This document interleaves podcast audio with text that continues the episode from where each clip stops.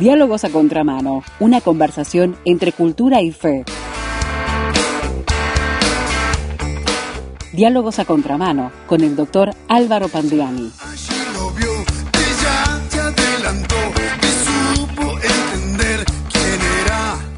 Qué bueno es encontrarnos nuevamente para dialogar a contramano y lo hacemos con el doctor Álvaro Pandiani aquí en Radio Transmundial Uruguay. Bienvenido nuevamente Álvaro, gracias por acompañarnos. ¿Cómo estás Alejandra? Muy bien, y hemos estado eh, mirando Álvaro lo que es la parábola de El Rico y Lázaro. Ya por dos encuentros, este viene a ser el tercero, en el cual nos estás ayudando, Álvaro, a desentrañar, digamos, el enigma y toda la enseñanza que hay detrás de esta parábola. Sí, eh, a través de estas columnas hemos abordado la parábola del Rico y Lázaro como, eh, como bien dijiste, como un enigma, es decir, como algo a, descubrir, algo que, que necesitamos eh, profundizar para ver exactamente de qué es, de, de, lo que nos habló Jesús en esta oportunidad. Y, casi al final de la entrega anterior citábamos algo escrito por un sacerdote católico español, también un escritor de, textos cristianos, de libros cristianos, eh, José María Cabo de Villa, que, falleció por allá por el año 2003. Y, y, cita, hicimos, tomamos una cita que habla acerca de la bienaventuranza de los pobres. Y, vamos ahora a recordar la cita comentada que la mencionamos eh, eh, casi al final de la segunda entrega, como te decía. Y la cita es la siguiente. Bienaventurados los pobres, pues de ellos es el reino de los cielos. ¿Y por qué? ¿Acaso su virtud los ha hecho acreedores a semejante premio? ¿Acaso son ellos mejores que los ricos? No necesariamente. Bienaventurados los pobres, no por ser virtuosos, sino por ser pobres. Hasta acá la cita y, el comentario sobre la, parábola que creemos, a mí me parece singular, la parábola del rico y Lázaro, dicha por Jesús, contenía en el Evangelio de Lucas, nos ha llevado por interpretaciones curiosas. Y, una de ellas es la que ve en la parábola una declaración de la desigualdad social imperante en el mundo expresada por la división entre ricos y pobres. Lo decíamos en la segunda parte de la columna anterior, incluso dimos la, eh, ofrecimos la cita eh, donde salía esta interpretación. Pero volviendo ahora a la cita, esta, lo que hablamos, lo que lo dicho o lo escrito por este sacerdote, la bienaventuranza de los pobres, su pertenencia al reino de los cielos simplemente por ser pobres, nos obliga a pensar, eh, nos obliga a pensar que los ricos simplemente por ser ricos, ¿acaso merecen el infierno, la destrucción eterna? Eh, tal vez algunos grupos políticos radicales de izquierda piensen así y consideren a quienes tienen bienes y riquezas como culpables por ese solo hecho. Pero creemos que la Biblia tiene otra visión. Desde los profetas de la antigüedad hasta los apóstoles del Nuevo Testamento y por supuesto Jesús de Nazaret en sus enseñanzas, todos se ocuparon de los pobres, de su defensa y de que sus necesidades básicas fueran satisfechas. Eh, eh, Juan el Bautista, el precursor del Mesías de Israel, preguntado por sus compatriotas judíos acerca de qué debían hacer, comenzó su respuesta diciendo lo siguiente. Esto está en Lucas 3:11. El que tiene dos túnicas dé al que no tiene, y el que tiene que comer haga lo mismo. En suma, Juan el Bautista ordenó lo siguiente, el que tiene, dé al que no tiene. Eh, esta orden dirigida a quien tuviera, de compartir lo que tuviera, tiene dos aspectos a destacar. Eh, eh, en primer lugar, se refiere a alimento y ropa, o alimento y vestimenta. Claro. Necesidades básicas que todo ser humano necesita satisfacer. Eh, segundo, fue una orden cuyo cumplimiento Juan el Bautista no podía imponer, solo recomendar. ¿sí? Eh, el cumplimiento de esta norma tan simple quedaba librado a la conciencia y al corazón generoso de quien tuviera para compartir y a su noción de cuál es el proceder correcto, el que a Dios le agrada, el proceder que a Dios le agrada. Eh, lo mismo puede decirse de recomendaciones apostólicas como la siguiente. Por ejemplo, Pablo en Hechos 20:35 que dice, en todo les he enseñado que trabajando así se debe ayudar a los necesitados y recordar las palabras del Señor Jesús que dijo, más bienaventurado es dar que recibir. Eh, también el apóstol Pablo en Efesios 4:28, donde se lee, el que hurtaba, no hurte más, sino trabaje haciendo con sus manos lo que es bueno para que tenga que compartir con el que padece necesidad. Claro. Asimismo, eh, Pablo relata que en Jerusalén Jacobo, Pedro y Juan le habían hecho a Bernabé y a él, a Pablo, una recomendación. Él dice en Gálatas 2.10, solamente nos pidieron que nos acordásemos de los pobres, lo cual también procuré con diligencia hacer. El, apóstol Juan reflexiona acerca de la medida en que el amor cristiano incluye un corazón generoso eh, cuando escribe en 1 Juan 3:17, el que tiene bienes de este mundo y ve a su hermano tener necesidad y cierra contra él su corazón, ¿cómo mora el amor de Dios en él? Y, y, por otro lado, Santiago dice en forma contundente, si un hermano o una hermana están desnudos y tienen necesidad del mantenimiento de cada día, y alguno de ustedes les dice, vayan en paz, caliéntense, sáciense, pero no le dan las cosas que son necesarias para el cuerpo, ¿de qué aprovecha? Claro. Y, digo, esto son solo algunos pasajes del Nuevo Testamento en que se encarece a los cristianos el cuidado y la atención de los pobres, de los menos favorecidos, de los menesterosos y desafortunados de este mundo. Eh, en, ningún caso, Alejandra, en la Biblia, el cuidado y atención de los pobres es una obra meritoria. Siempre hacemos esa aclaración, ¿sí? En ningún caso en la Biblia el cuidado y atención de los pobres es una obra meritoria con la cual ganar la salvación eterna o la entrada al cielo. En mirando lo escrito por Juan, vemos que es una acción fruto del amor de Dios que dio a su Hijo unigénito para nuestra salvación, sin pedir a cambio más que nuestra fe. Claro. Eh, en, ninguno de los apóstoles podía tampoco imponer esta conducta, una conducta generosa con los que menos tienen. Eh, eh, quedó y continúa como una obligación moral para los cristianos, una obligación movida por el amor a Dios y el amor a las almas. Y bueno, esto se diferencia radicalmente de ideologías políticas contemporáneas que no esperan la buena voluntad de los que tienen para que les den a quienes no tienen, e incluso critican esta forma de pensar y actuar. Y en cambio propugnan que el Estado, en su particular modo de encarar la redistribución de la riqueza, quite a quien tiene para darle a quien no tiene. Esto es lo que decíamos casi al final de la columna del martes pasado, una Robin Hoodesca visión de la redistribución de la riqueza de, ciertas filosofías políticas de izquierda. Filosofía política que, esta filosofía política que tiene muchos aspectos que la han conducido invariablemente al fracaso, eh, pero que aquí cabe mencionar dos. Eh, por un lado, quitarle a quien tiene para darle a quien no tiene, ha llegado a implicar quitarle a quien se ha ganado con su esfuerzo y trabajo lo que tiene para regalárselo a quien no se ha esforzado ni trabajó para ganarse lo que necesita y por eso no lo tiene. Primer, primer aspecto. Segundo aspecto, el Estado rector que quita para dar no está libre de la seducción que siempre ha corrompido a quienes detentan el poder la seducción de quedarse con una sustanciosa tajada desproporcionada y no merecida. Sí, sí. Bienaventurados los pobres, dijo Jesús en el Sermón del Monte. Pero, ¿eso significa que por ser pobres ya son salvos? Entonces, ¿son malos los ricos por el solo hecho de ser ricos? Eh, eh, por supuesto, como hoy en día, bombardeo ideológico mediante la palabra rico ya parece sinónimo de mala persona, eh, ya parece mala palabra, eh, a veces hablar de los ricos hace que nos imaginemos individuos soberbios, prepotentes, que humillan y menosprecian a sus semejantes, que creen que pueden llevarse a todo el mundo por delante e incluso que están por encima de la ley porque tienen dinero.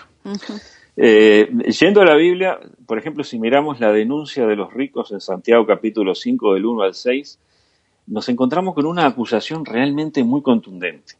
Pero mirando detenidamente, mirando detenidamente versículos 1 al 6 de Santiago capítulo 5, vemos que es claramente la censura de terratenientes que engañaron a sus jornaleros no pagándoles lo que les correspondía. E incluso dice, condenaron a muerte a inocentes, tal vez comprando jueces en procesos judiciales fraudulentos, algo que ha existido a lo largo de toda la historia, o quizás simplemente por matarlos de hambre mientras acaparaban riqueza.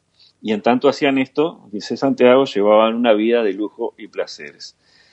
Estos ricos, reciben palabras duras de condena de Santiago, al estilo de los antiguos profetas, pero no por ser ricos, sino por ser ladrones, explotadores, corruptos y asesinos. Necesaria aclaración. Exactamente. Eh, Jesús dijo en una ocasión, Marcos 10, 23, cuán difícilmente entrarán en el reino de Dios los que tienen riquezas.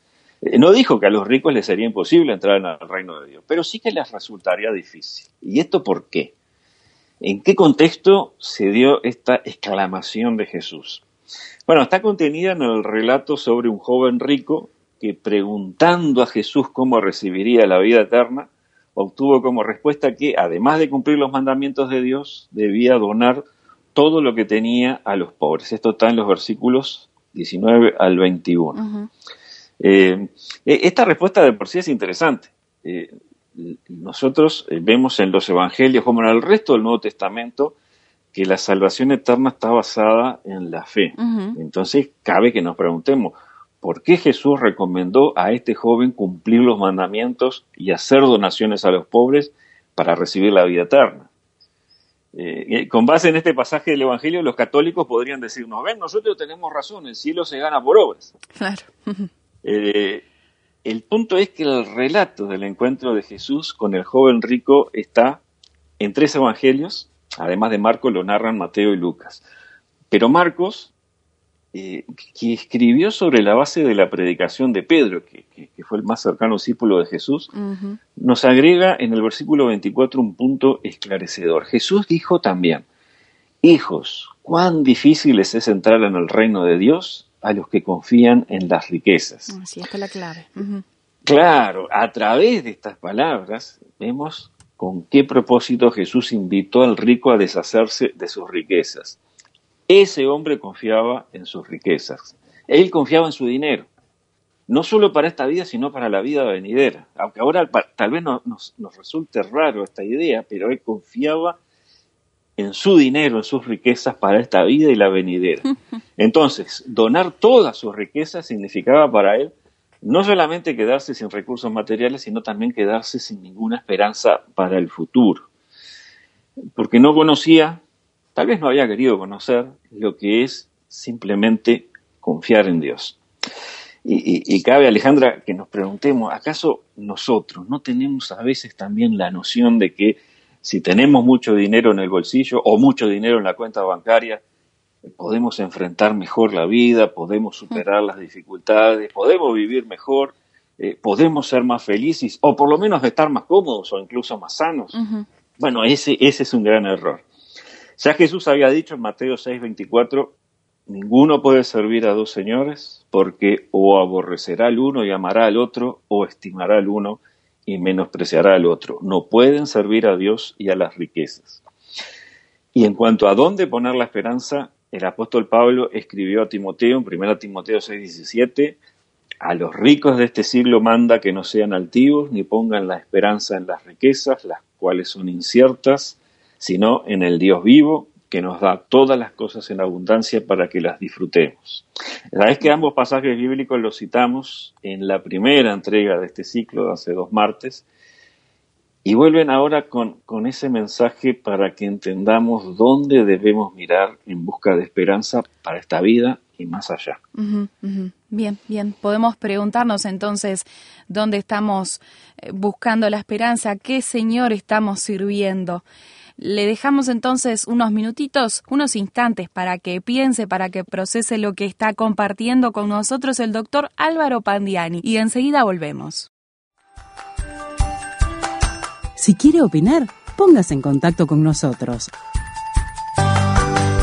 WhatsApp, signo de más, 598 91 610 610.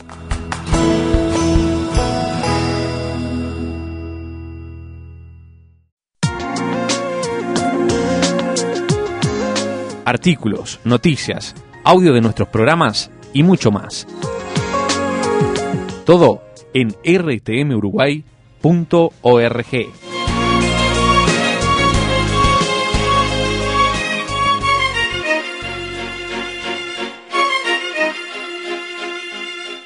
Estamos conversando en Radio Transmundial Uruguay en este espacio, Diálogos a Contramano con el doctor Álvaro Pandiani. Estamos mirando el enigma, desentrañando el enigma de la parábola del rico y Lázaro que encontramos en la Biblia, en el Evangelio de Lucas. Y estamos mirando la cuestión de ricos y pobres y tratando de ver qué nos dice la Biblia en este sentido y también qué es lo que está mostrando allí la parábola. Te escuchamos con un poquito más, Álvaro. Gracias, Alejandra. Y bueno, eh, a todos nos ha pasado, eh, todos hemos oído en algún momento en situaciones difíciles cómo alguien verbalizaba que de tener dinero preferentemente mucho dinero, su vida sería más fácil o más atractiva o más confortable.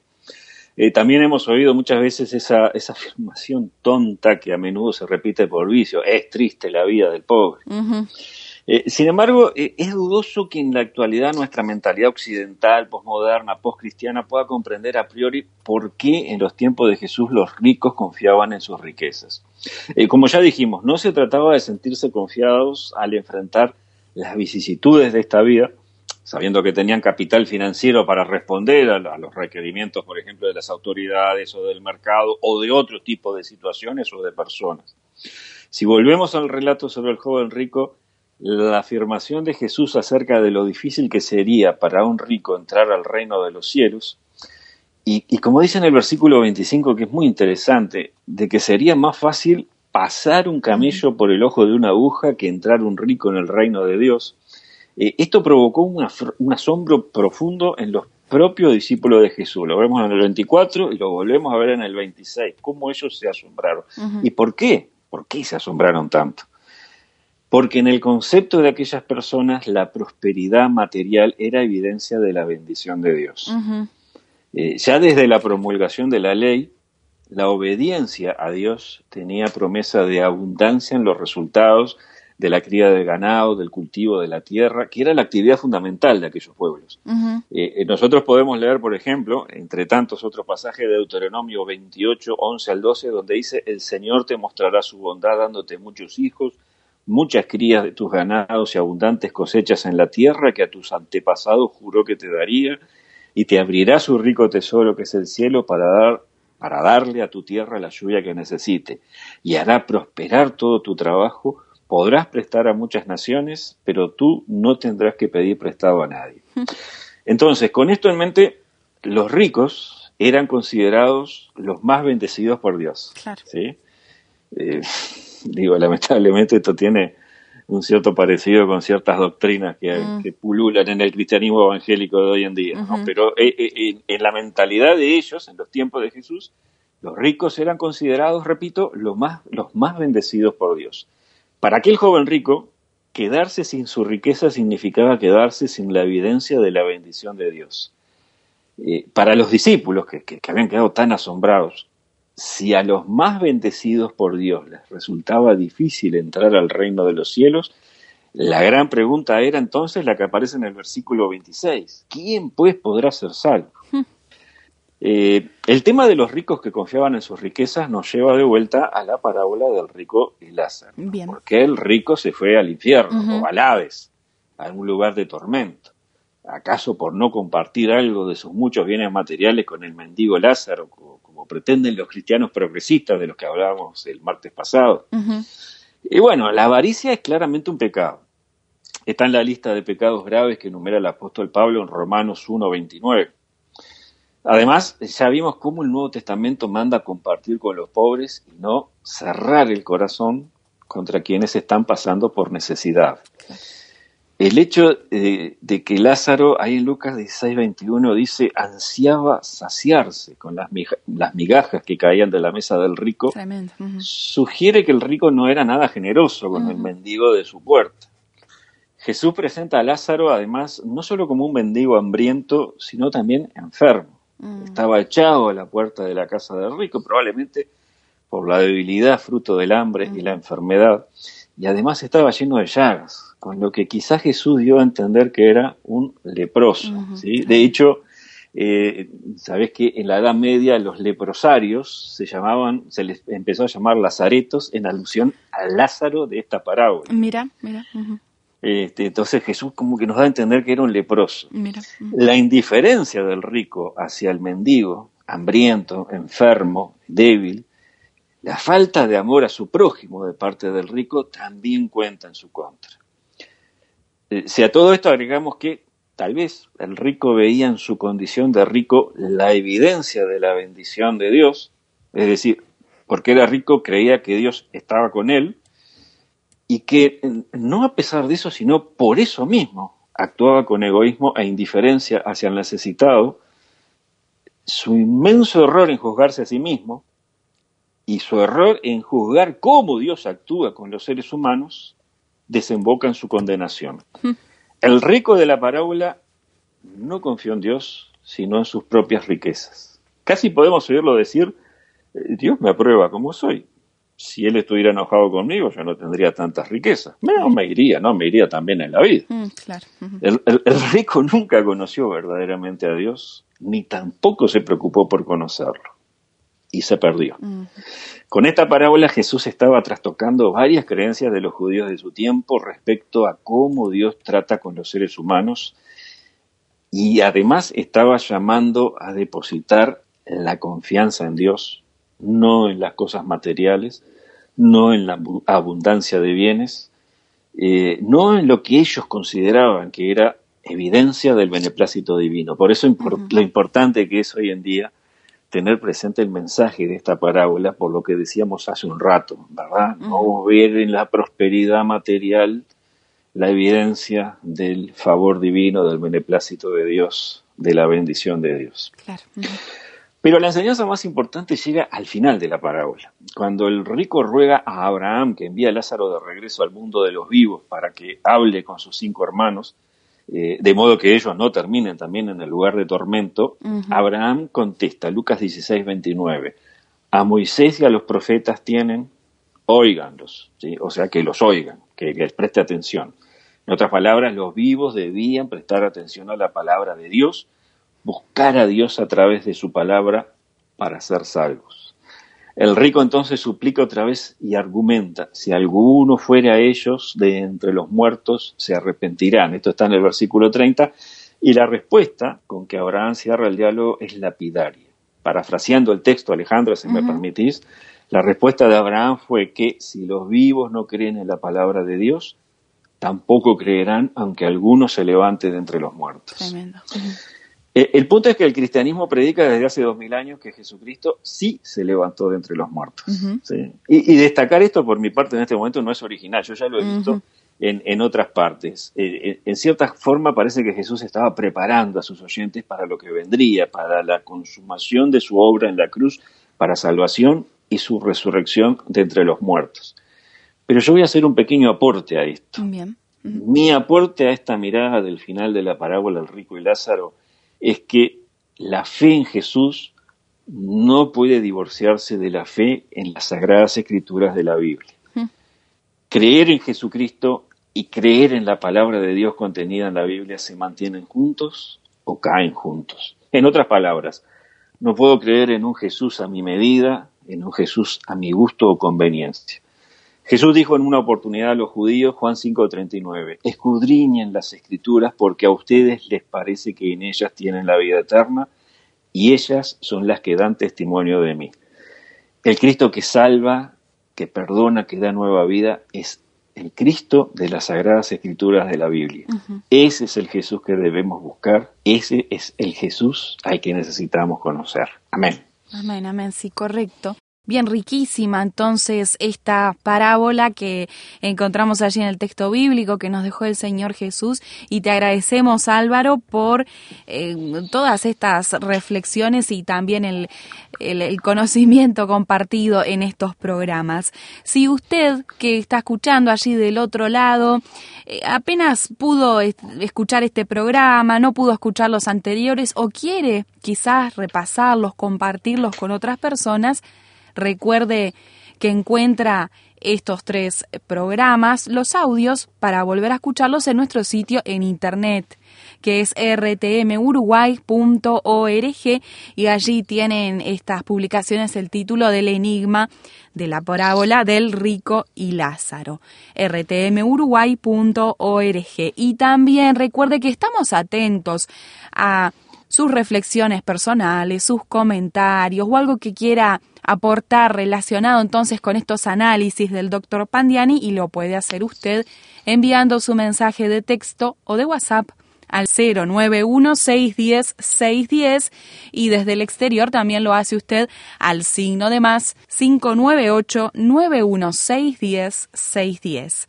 Álvaro, te esperamos la próxima semana para abordar un nuevo tema, un nuevo diálogo, ¿te parece? Ahí estaré.